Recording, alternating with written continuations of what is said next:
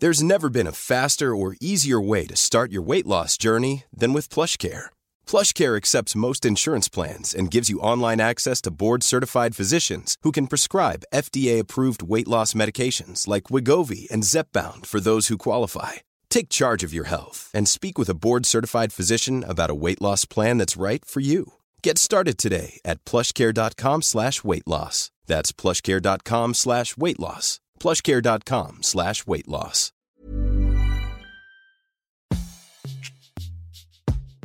Una cosa es la nutrición, que es las sustancias que yo obtengo de los alimentos y qué es lo que pasa al interior del cuerpo. Y los otros son los procesos de alimentación, que es qué es lo que pasa, o sea, de dónde obtengo el alimento.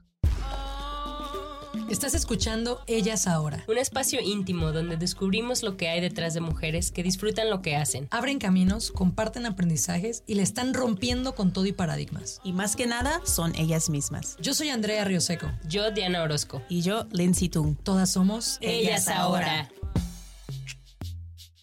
Hola, mi nombre es Sabi Camacho, yo soy nutrióloga, actualmente estoy en la Ciudad de México y tengo una consultoría que se llama Nutrir México y la intención es dar apoyo y consultoría en temas de educación alimentaria. Sabi, gracias por estar hoy con Diana y conmigo. Nos conocemos por nuestro taller, ¿verdad? Que asististe. Y el tema que queremos discutir contigo, porque la alimentación es un tema muy, muy amplio, es ahora que estamos encerrados a cuatro paredes en esta cuarentena COVID-19, el estómago es el órgano que está más conectado con las emociones después de la mente, ¿no? Entonces, ¿cómo está repercutiendo todo esto que estamos viviendo en la forma en que nos alimentamos y nos nutrimos? Bueno, de entrada hay, hay una situación antes y después de la pandemia, una de las medidas que la Organización Mundial de la Salud ha recomendado es quedarnos en casa y entonces eso cambió radicalmente nuestras dinámicas. No nada más es de que comemos en casa, sino que trabajamos en casa, hacemos qué hacer, estamos con los niños, el trabajo, ya no tenemos actividades fuera de la casa, tenemos que cocinar, ya no puedo comer en el restaurante que se me antojaba, entonces todas esas dinámicas cambiaron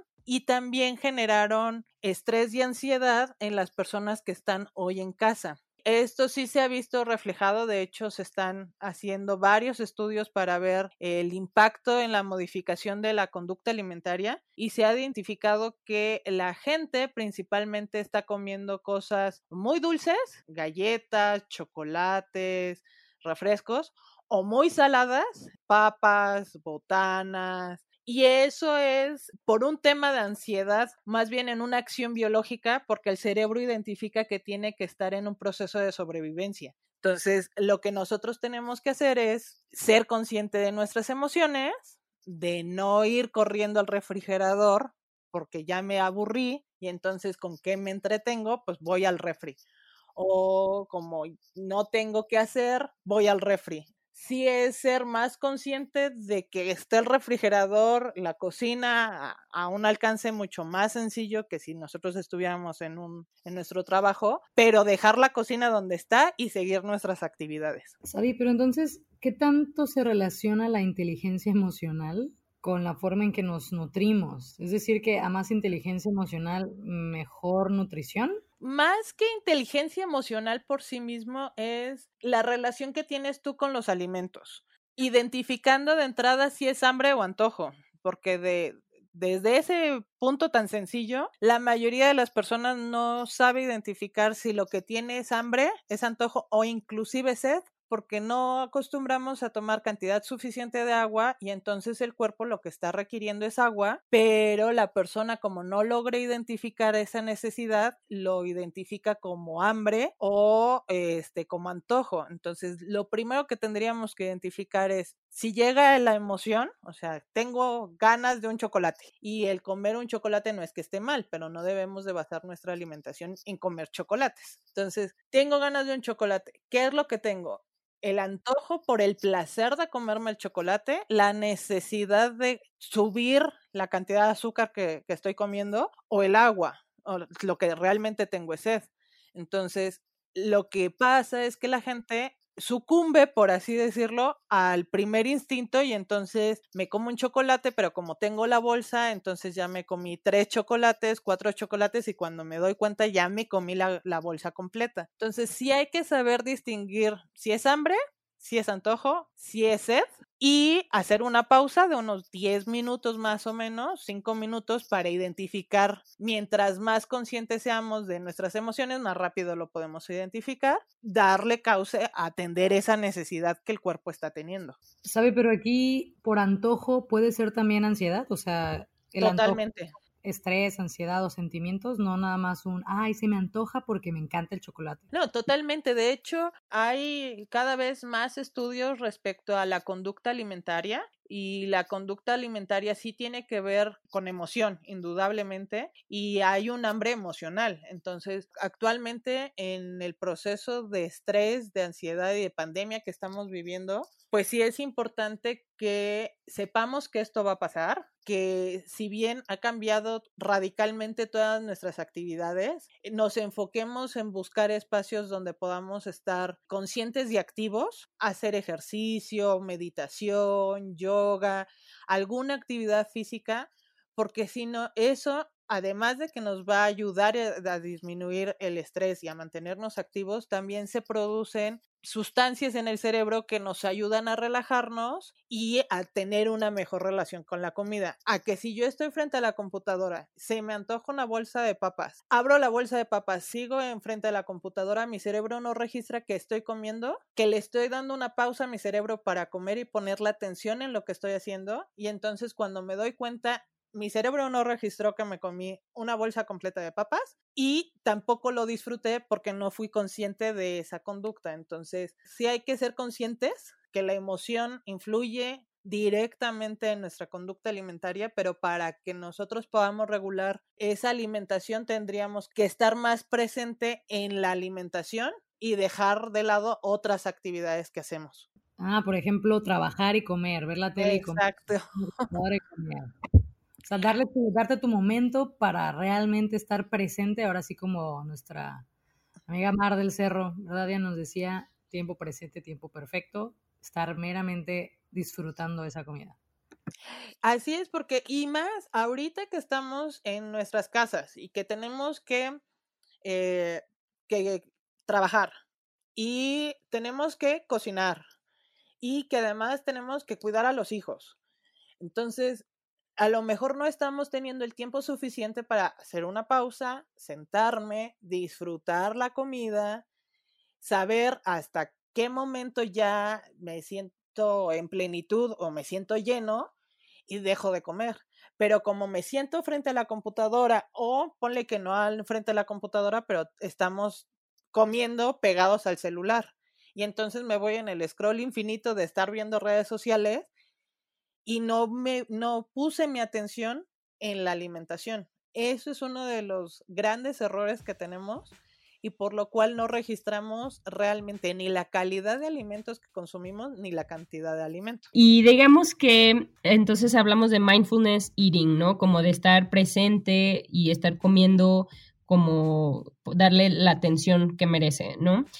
Y hablando de estos escenarios, cuando dices, bueno, ya estoy trabajando todo el día y sí estoy haciendo de repente ejercicio en las mañanas o en la tarde me paro a caminar por no sé dónde vivo, pero aún así quiero como alguna botana, algún snack o no sé, ¿qué, qué tipo de alimentos crees que deberíamos estar eh, consumiendo o evitando en esta época que ya platicamos que hay más ansiedad, cambia tus hábitos, etcétera.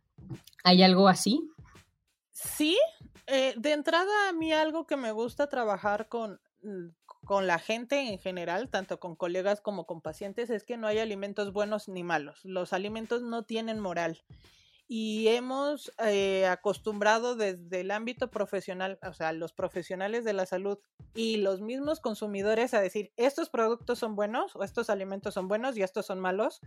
Y entonces desde ahí empezamos a tener una relación errónea con la comida. La comida sirve para nutrirnos.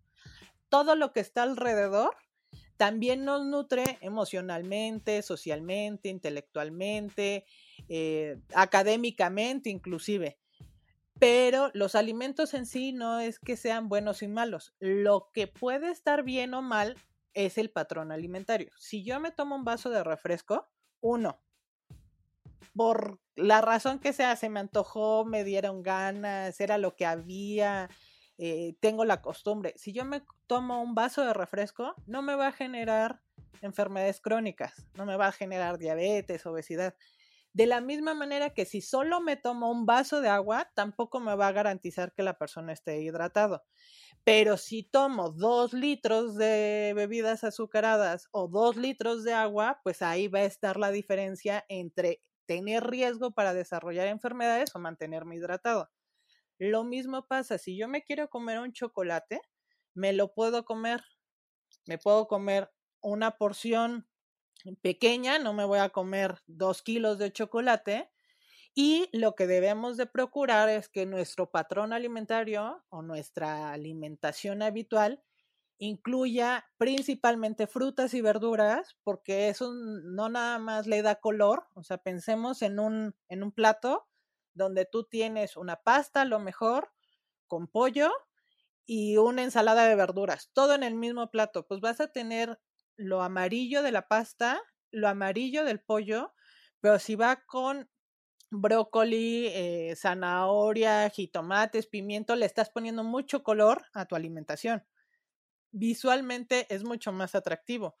A que si nada más comes carne, eh, se ve café el plato, visualmente no, no impacta, pero tampoco tiene la misma cantidad de nutrientes que debería de tener una alimentación donde consumas más frutas y verduras. Y algo importante es que ahorita, precisamente en esta situación de pandemia, lo que nosotros necesitamos es fortalecer nuestro sistema inmune. Y la única forma eh, donde nosotros podemos controlar eh, esa regulación o ese fortalecimiento del sistema inmune es a través de la alimentación.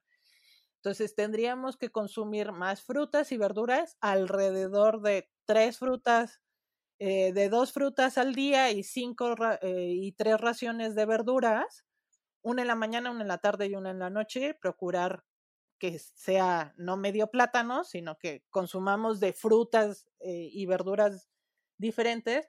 Y además las frutas las podemos utilizar inclusive hasta como, como postre. Y que no utilicemos alimentos que nos generan placer, los chocolates, las bebidas azucaradas o las botanas, como premio a que ya me comí las verduras, porque eso también pues influye negativamente en la conducta. Oye, Sabi, una pregunta aquí bioquímica que creo que es importante eh, que sepamos es, hablabas tú ahorita de la supervivencia que el cuerpo piensa que tiene que alcanzar, ¿no? Entonces, a forma muy sencilla, digo, yo conozco el proceso porque mi mamá es nutrióloga, entonces, pues mi mamá nos enseñó exactamente qué pasaba detrás y cuando yo lo supe pude entender por qué mi cuerpo estaba pidiéndome chocolates, por ejemplo. Entonces, ¿nos podrías explicar ese proceso sencillo de cómo se dispara el, estrés, el estrés nos dispara estos, estas ganas y cómo siente satisfacción y cómo siente eh, que ya está salvo, pues? Bueno, influyen neurotransmisores en el, en el cuerpo a nivel cerebral, pero algo que también se está investigando y antes no teníamos esa conciencia es la relación que se genera en la microbiota, principalmente la microbiota intestinal, que antes lo, conocíamos como flora intestinal y cambió el concepto de flora intestinal porque es una, una, serie de microorganismos que están presentes no nada más en el intestino o en el sistema digestivo, sino que están presentes en todo el cuerpo. Y hay una relación entre el eje entre el cerebro y el estómago, el cerebro y el intestino, que me manda una regulación o positiva o negativa, dependiendo de, los alimentos y dependiendo de, eh, de las actitudes o las situaciones más bien. Ante una situación de estrés, lo que el cuerpo necesita mandar es liberación de glucosa, porque el cerebro solo trabaja con glucosa.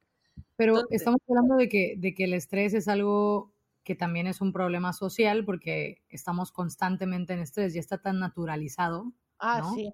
que ya ni siquiera nos damos cuenta. siempre estamos en estrés y eso Y- entonces ocasiona. Y que inclusive no nada más es estrés, es depresión y es ansiedad. La depresión y la ansiedad está considerado que van a ser la, la principal enfermedad para el 2050. Y estamos acostumbrados a no ponerle atención a nuestras emociones, porque decimos, no, es que si estoy triste, se me va a pasar. Es que si estoy ansioso, se me va a pasar. Es que si estoy estresado, se me va a pasar. Y al final, todas esas emociones liberan neurotransmisores y esa liberación de neurotransmisores activa o desactiva procesos eh, hormonales y fisiológicos en la persona. Si yo estoy en una situación de estrés, puedo estar liberando más cortisol y el cortisol es una hormona que me ayuda a, retener más grasa, por ponerlo en términos simples.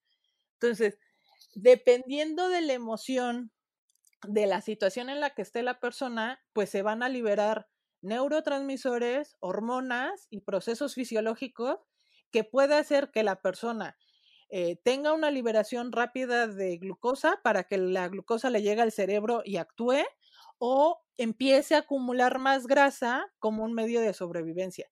Por eso, ¿qué es lo que se recomienda? Ser conscientes de nuestras emociones y como tú decías, estar presente, porque si estoy presente, empiezo a aprender a regular esas emociones, haciendo que las emociones no me controlen a mí, sino yo como persona controlar la emoción. Entonces se puede decir que el estrés engorda. Sí, y, y no dormir también. Pero entonces, en este proceso que dices, el cerebro se siente, o sea, estás en una situación en esta pandemia, tú, algo pasó eh, con el hijo, con la pareja, con el trabajo, lo que sea, se fue el internet en medio de una junta muy importante, te estresas y se libera la glucosa. ¿Y qué genera eso que se libera glucosa que a ti te hace antojarte y, y comer pendejadas? Pero no es tanto de una situación, sino de una situación sostenida. Eh, la liberación, hay, hay hormonas, neurotransmisores y procesos fisiológicos que se activan que tiene que ver con la leptina, con el cortisol, que son hormonas que regulan los procesos bioquímicos dentro del cuerpo. Hay otros, pero eh, si yo estoy en una situación de estrés momentánea o aguda, o sea, nada más pasó hoy, pues ya no, este, ya no, no, no, no me va a representar que yo adquiera una enfermedad o que suba de peso. Pero si es una situación sostenida, o sea, mal manejo de estrés, otro que también influye muchísimo y que cada vez está teniendo más atención es eh, la regulación del ciclo circadiano, las horas de sueño que dormimos frente a la, a la presencia de ganancia de peso. Y eh, también tendríamos que ahorita ser conscientes de que es una situación que, como decíamos, va a pasar, pero que nosotros tenemos que fortalecernos, no nada más en la forma en la que comemos, sino la relación que tenemos con la comida para eh, salir bien dentro de la pandemia, porque mucha gente dice, bueno, quédate en tu casa y mantente en tu peso, pues sí, pero no, no siempre va a ser posible, precisamente por el estrés, por la ansiedad, porque la gente ha dejado de hacer ejercicio o no hacía ejercicio desde antes de, de la pandemia. Y algo que estamos viendo es que esta pandemia está muy relacionada con el estado de nutrición, eh, principalmente en personas con obesidad, con diabetes y con hipertensión. No es que todas las personas que tienen hipertensión les vaya a dar COVID, pero sí son una población de mayor riesgo. Y lo que tendríamos que hacer es que esta pandemia pues ya nos encontró con estrés, con falta de sueño, con mal manejo de emociones, con hipertensión, con diabetes, con obesidad. Y lo que tendríamos que estar es siendo conscientes de cómo la alimentación me puede preparar de una mejor forma y de una manera más fuerte frente a enfermedades y cómo tendría que estar considerando la alimentación para después de la pandemia que sea parte de mi rutina diaria, o sea, el comer fruta, el comer verdura, el preferir una alimentación basada en plantas, porque también hay que cuidar el impacto con el medio ambiente, como todas esas características que son parte del estilo de vida me va a determinar que una persona pueda ser más fuerte frente a las enfermedades o pueda tener mayor riesgo para el desarrollo de, esas propias enfermedades. Justo hoy en la, en la mañana estaba leyendo que México está sobresaliendo en la pandemia no por el número de contagios, sino por el número de muertes por determinados contagiados, ¿no? Y que esto se debía precisamente al estado de la sociedad mexicana, lo que decías de que somos hipertensos, diabéticos, estamos teniendo los mayores índices de muerte precisamente porque éramos los que somos los que estamos más descuidados eh, en nuestra alimentación. Y es algo que, que, desde niños, ¿no? Hasta los adultos que son los que, los que están muriendo en esta pandemia, pues está viendo las consecuencias. Sí, de hecho, cuando surge em, en, China, eh, eh, se determina la, presencia de esta nueva enfermedad ocasionada por el por el coronavirus, eh, por el SARS-CoV-2, que es el virus que ocasiona la enfermedad que es COVID-19. luego empieza a migrar hacia Europa nosotros en México, como población latina, decíamos, es una enfermedad de viejitos y los que se están muriendo son los viejitos, son personas arriba de 70 años. La media, el promedio de edad en Europa de los fallecimientos fue arriba de 60 años. En México, las primeras muertes fueron en promedio de 44 años. Ahorita está promedio como de 50 a 55 años la población latina es mucho más joven que la población europea y entonces pensábamos que por la edad nos íbamos nos iba a ir mejor y no, ya nos dimos cuenta de que si bien la edad es un factor porque a mayor edad pues tienes presencia de enfermedades crónicas, tu sistema inmune ya no tiene la misma capacidad que el sistema inmunológico de una persona más joven, nos dimos cuenta de que en México arriba del 70% de la población mayor de 20 años tiene sobrepeso y obesidad. Y que tendríamos que también las principales causas de muerte en México son hipertensión y diabetes. Esto nos está afectando ya en el perfil que tenemos como mexicanos porque nos está poniendo en riesgo. Es una enfermedad que está abriendo la puerta para otras enfermedades, específicamente ahora COVID-19.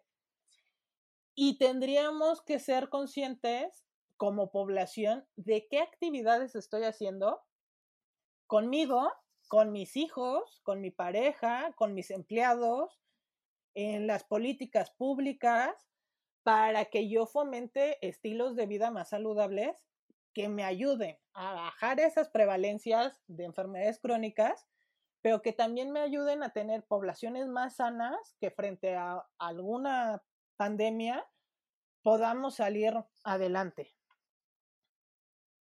Sí, sabía, o sea, esto que dices es súper interesante y súper importante porque es a nivel sistémico, ¿no? Como que dices, no es algo de, de ahorita, sino es algo pues sistémico que pues vamos a tener que enfrentar y tomar acción.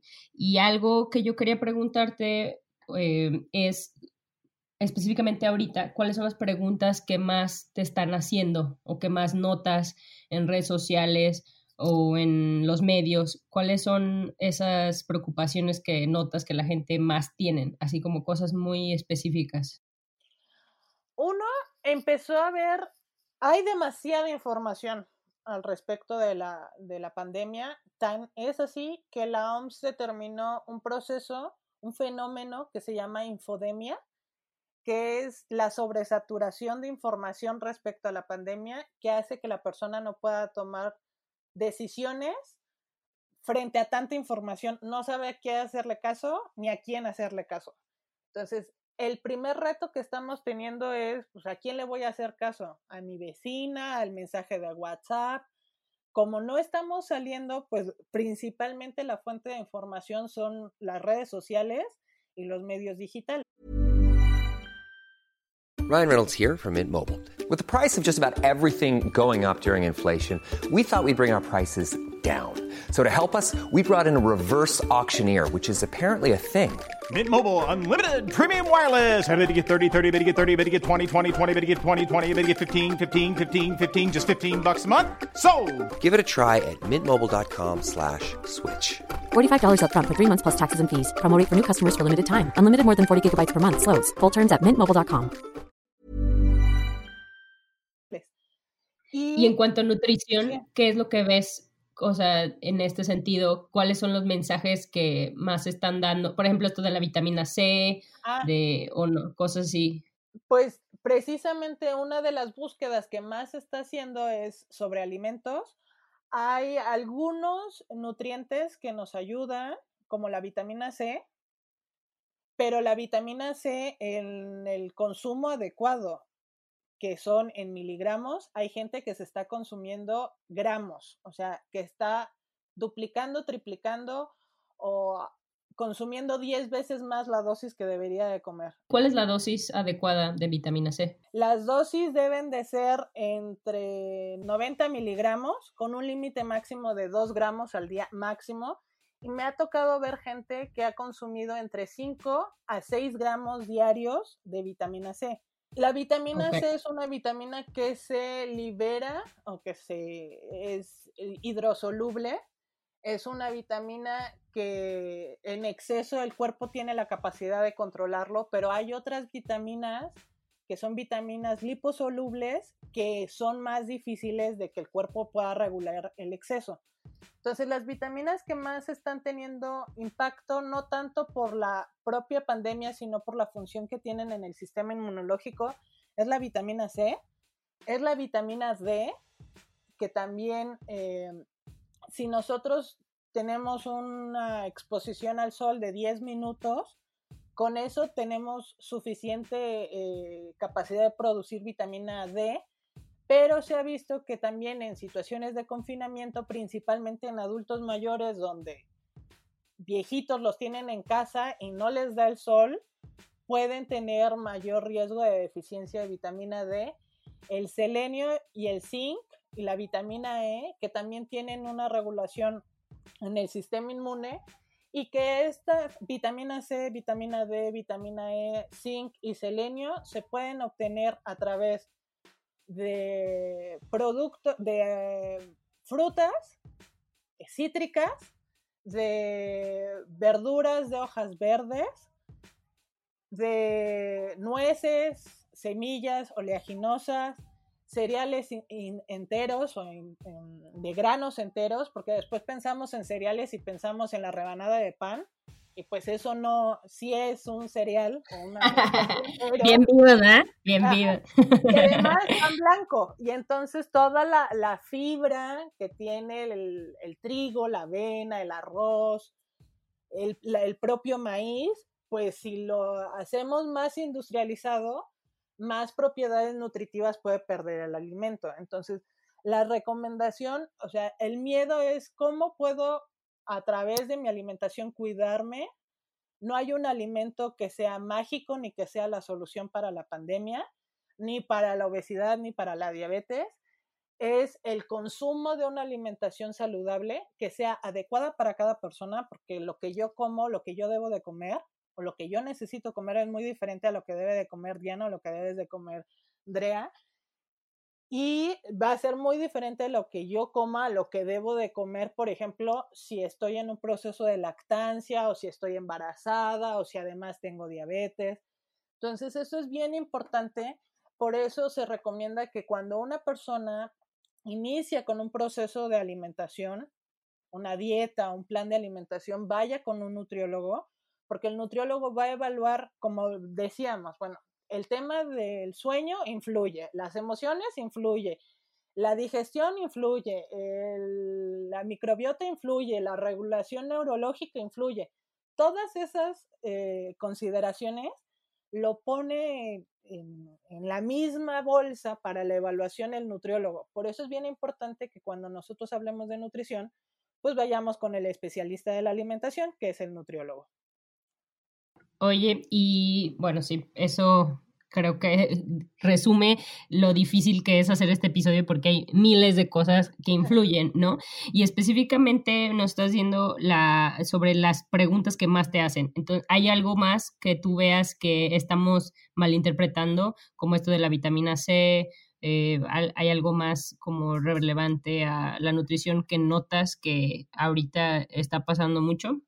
No es tanto de nutrición, porque la nutrición son las sustancias que obtenemos de los alimentos, que ya vimos los nutrientes, sino de alimentación. Y por eso sí hago la, la referencia, porque una cosa es la nutrición, que es las sustancias que yo obtengo de los alimentos y qué es lo que pasa al interior del cuerpo. Y los otros son los procesos de alimentación, que es qué es lo que pasa, o sea, de dónde obtengo el alimento. Y algo que se empezó a, generar fue el fenómeno de compras de pánico. Y entonces la gente empezó a comprar y a comprar alimentos, principalmente alimentos industrializados, enlatados, empaquetados. Y uno de los problemas no es que si yo consumo una bolsa de frijoles o una lata de frijoles esté mal, pero si baso toda mi alimentación en productos industrializados, también estoy consumiendo aditivos, edulcorantes, este, colorantes, que son sustancias químicas. Y yo lo que debo de, de, preferir es que mi alimentación se base en una alimentación más natural. ¿Qué es lo que pasó? Que las personas empezaron a comprar esos, esos alimentos que no se iban a caducar. Y que entonces tienes bolsas en volúmenes grandes de chocolates, de pastas, de harinas, de bebidas azucaradas, atún, este, y que eso también hace que si tienes una gran cantidad de alimento, puede pasar dos cosas. Uno, se desperdicia porque al final del día, pues estás haciendo más de lo que consumes y eso genera un desperdicio de alimentos. Y a pesar de que, eh, de que hay inseguridad alimentaria, que hay gente en el mundo que no tiene que comer, se desperdicia cerca de un tercio de la producción de alimentos en el mundo. Entonces, hay gente que no tiene que comer y por otro lado se desperdicia una cantidad inmensa de alimentos y esto es porque pues, comemos en cantidades industriales. Y por otro lado, también se está generando que en esas compras de pánico eh, no alcanzáramos a regular el proceso de producción de alimentos y la Organización Mundial de la Salud está identificando que la siguiente crisis o la crisis que va acompañada de la pandemia es la crisis alimentaria. Entonces, algo que, yo recomiendo que hagan, además de, del consumo de frutas, de verduras, de mantener una alimentación natural, de comer eh, frijoles, lentejas, habas, garbanzo, eh, trigo, avena, arroz, o sea, maíz, que son productos eh, vegetales, al final son productos de la naturaleza, eh, de origen eh, vegetal, que eso también nos ayuda a disminuir el impacto con el medio ambiente, seamos responsables y conscientes de las compras que hacemos. Seamos solidarios, porque si yo me llevo todo, no va a haber para los demás. Y que también en esta situación, pues mucha gente está, ha perdido el trabajo o ha perdido sus principales fuentes de, de empleo y esto también va a tener una consecuencia económica y al no haber suficiente dinero, pues indudablemente va a afectar en la elección de alimentos. Entonces, promovamos también una alimentación no nada más saludable para la persona, sino saludable con el medio ambiente, evitar todo la, mientras más industrializado un alimento, más empaques tiene. Y una alimentación más natural, menos empaques tiene y por lo tanto tienes un impacto menor en el medio ambiente. Ah, buenísimo. Perdón, ¿cómo empiezas a tener una alimentación natural si ahorita a lo mejor no podemos ir al mercado, cosas así, ¿no? Entonces, los supermercados es lo que tenemos ahorita a la mano. Entonces, si bien nos va, ¿no? ¿Cómo fomentas esta alimentación natural? Suena muy, obvio, ¿no? Pero nos puedes dar como algunos tips que tal vez no sean tan obvios. Mira, de algunos mercados empezaron a hacer eh, entregas a domicilio. Lo que se recomienda, digo, ¿qué fue lo que pasó con la central de abastos y con los grandes mercados en la Ciudad de México? Que la gente iba en grupos grandes y sin ninguna medida de protección. Y eso al final nos pone en riesgo a todos. Entonces, debemos de, cuando hagamos compras, buscar la manera de que las compras, si es posible, nos lleguen a nuestra casa. Que si vamos a, pedir el súper por en línea, también eh, comprar frutas y verduras. Las verduras también las puedo consumir en, en, congeladas y ahí puedo tener cuatro o cinco bolsas de verduras, que las compras que haga las haga para 15 días, no más, porque eso nos va a ayudar a que no tengamos eh, alimentos que genere un consumo extraordinario de, de, comida, pero que tampoco dejemos sin comida a la gente. Entonces, que nosotros busquemos la manera de comer, de, de preparar, eh, sin tanta industrialización de los alimentos, podemos consumir eh, congelados, verduras congeladas, y al final del día siguen siendo verduras y un tip súper fácil es que antes de que yo vaya a hacer la compra, ya sea que yo salga al mercado o al supermercado o a la tienda de la esquina, haga la planeación de lo que voy a comer.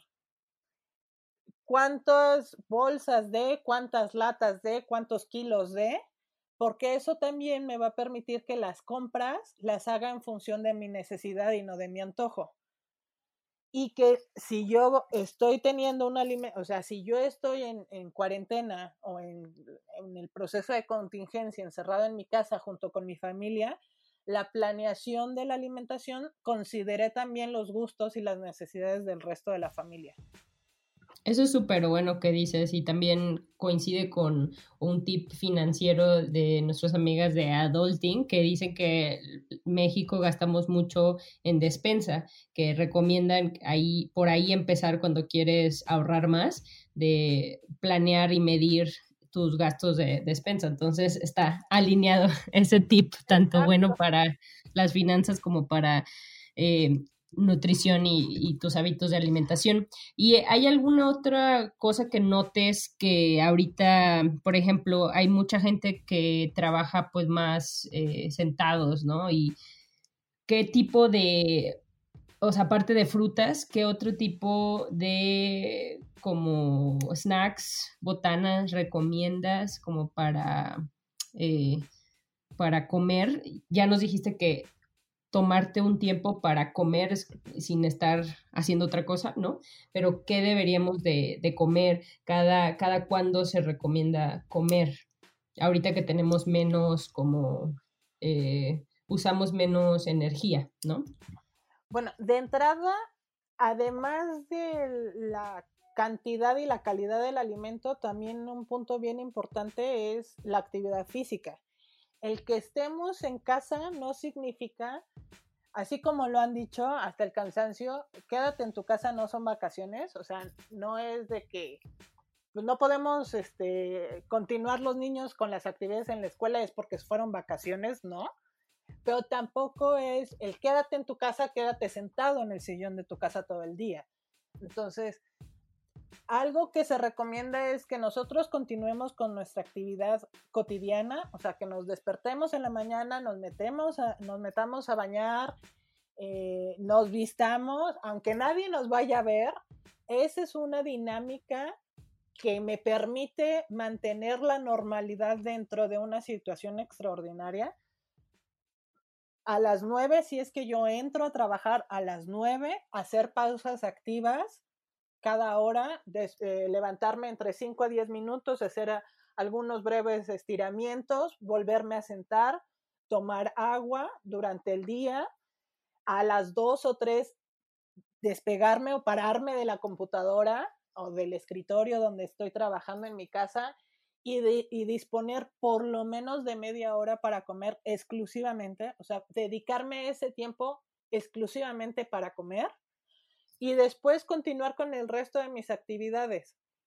¿Qué se está complicando? Que una gran cantidad de personas que están trabajando hoy en casa también tienen a sus hijos en casa.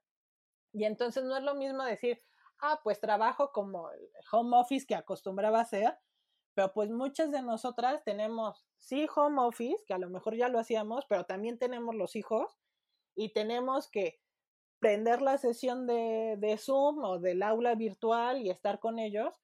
Y hay que seguir manteniendo esas dinámicas de que los hijos también se vayan a la escuela frente a la computadora, tengan su lunch, como lo mandaríamos en la, en la escuela, que sean snacks basados principalmente en verduras y frutas y que hagamos esas pausas activas que nos permitan estar, eh, desconectar un poco de la actividad frente a la computadora y llevar un poco de, de, actividad física que también es muy necesario. Si nosotros solo cuidamos la alimentación, pero no cuidamos nuestras emociones y no cuidamos la actividad física que hacemos, entonces la fórmula queda incompleta. Buenísimo.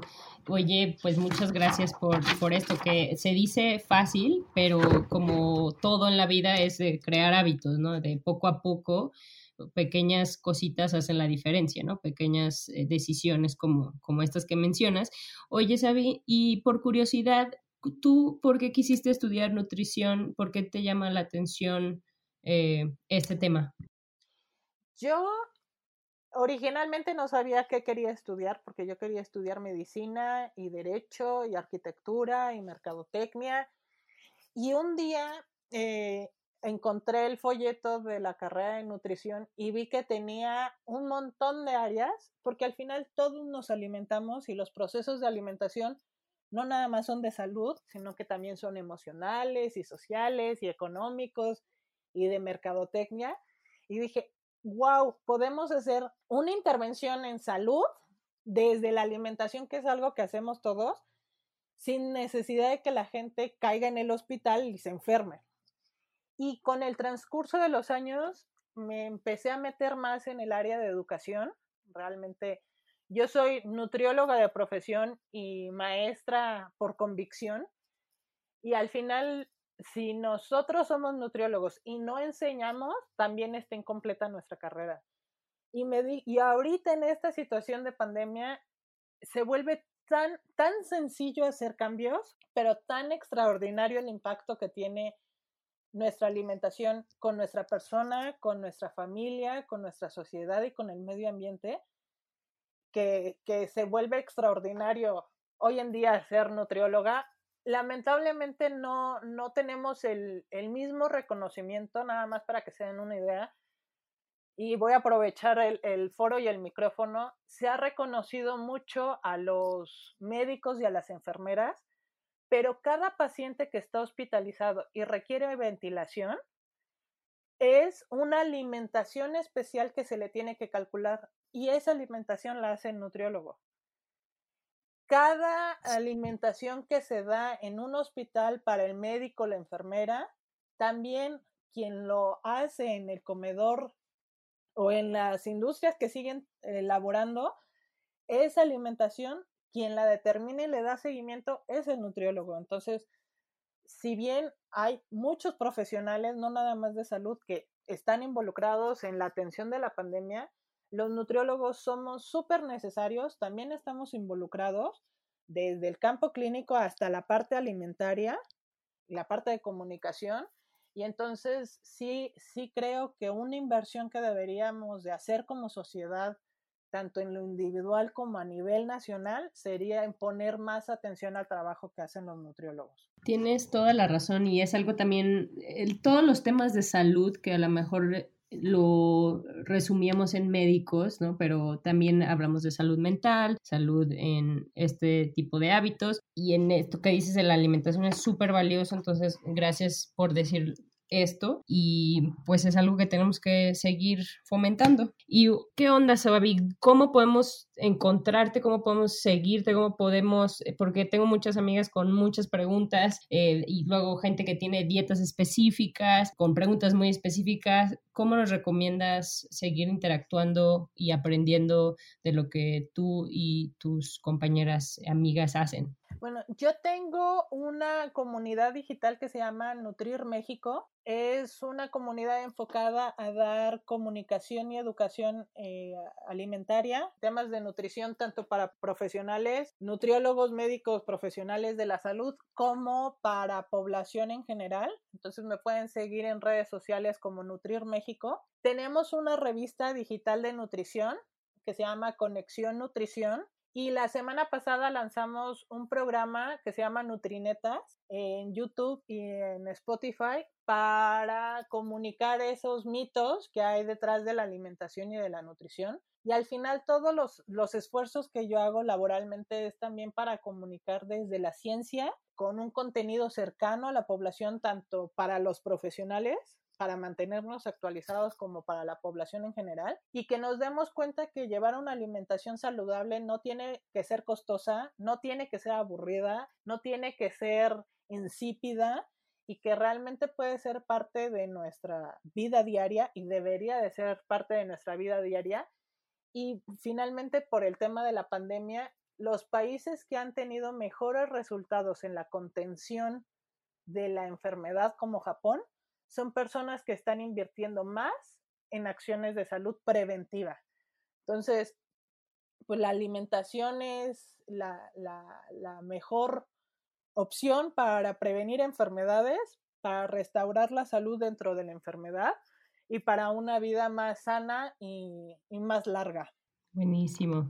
Cambiar esa mentalidad, ¿verdad? En lugar de arreglar, prevenir también, ¿no? Y eso aplica para todo. Y que además también dejemos de pensar que los nutriólogos solo dan dietas. O sea, quitarnos ese chip de la dieta, porque la dieta es sinónimo de contención y restricción. Y una alimentación saludable es una alimentación que considera tus gustos, tus emociones, el nivel de estrés, tus actividades, tus horarios, tu economía y que lo que hacemos nosotros como nutriólogos es precisamente fomentar una alimentación saludable para la persona y que también tenga un impacto positivo en el medio ambiente. Buenísimo. ¿Algún último mensaje al universo, Sabi? Pues que coman frutas y verduras, que ante cualquier situación, duda o pregunta que tengan respecto al área de alimentación, vayan o, consulten con un profesional. Muchos hablan, todos hablamos de nutrición, todos hablamos de alimentación porque es algo que hacemos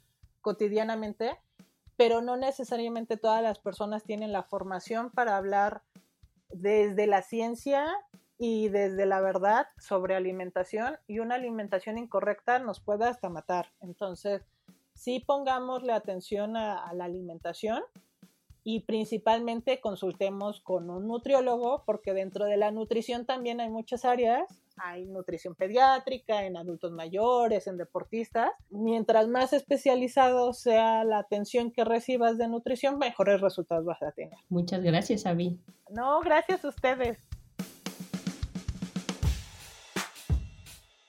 Gracias por escuchar Ellas Ahora. Te invitamos a que compartas este episodio con esa comadre que necesita una buena dosis de inspiración genuina.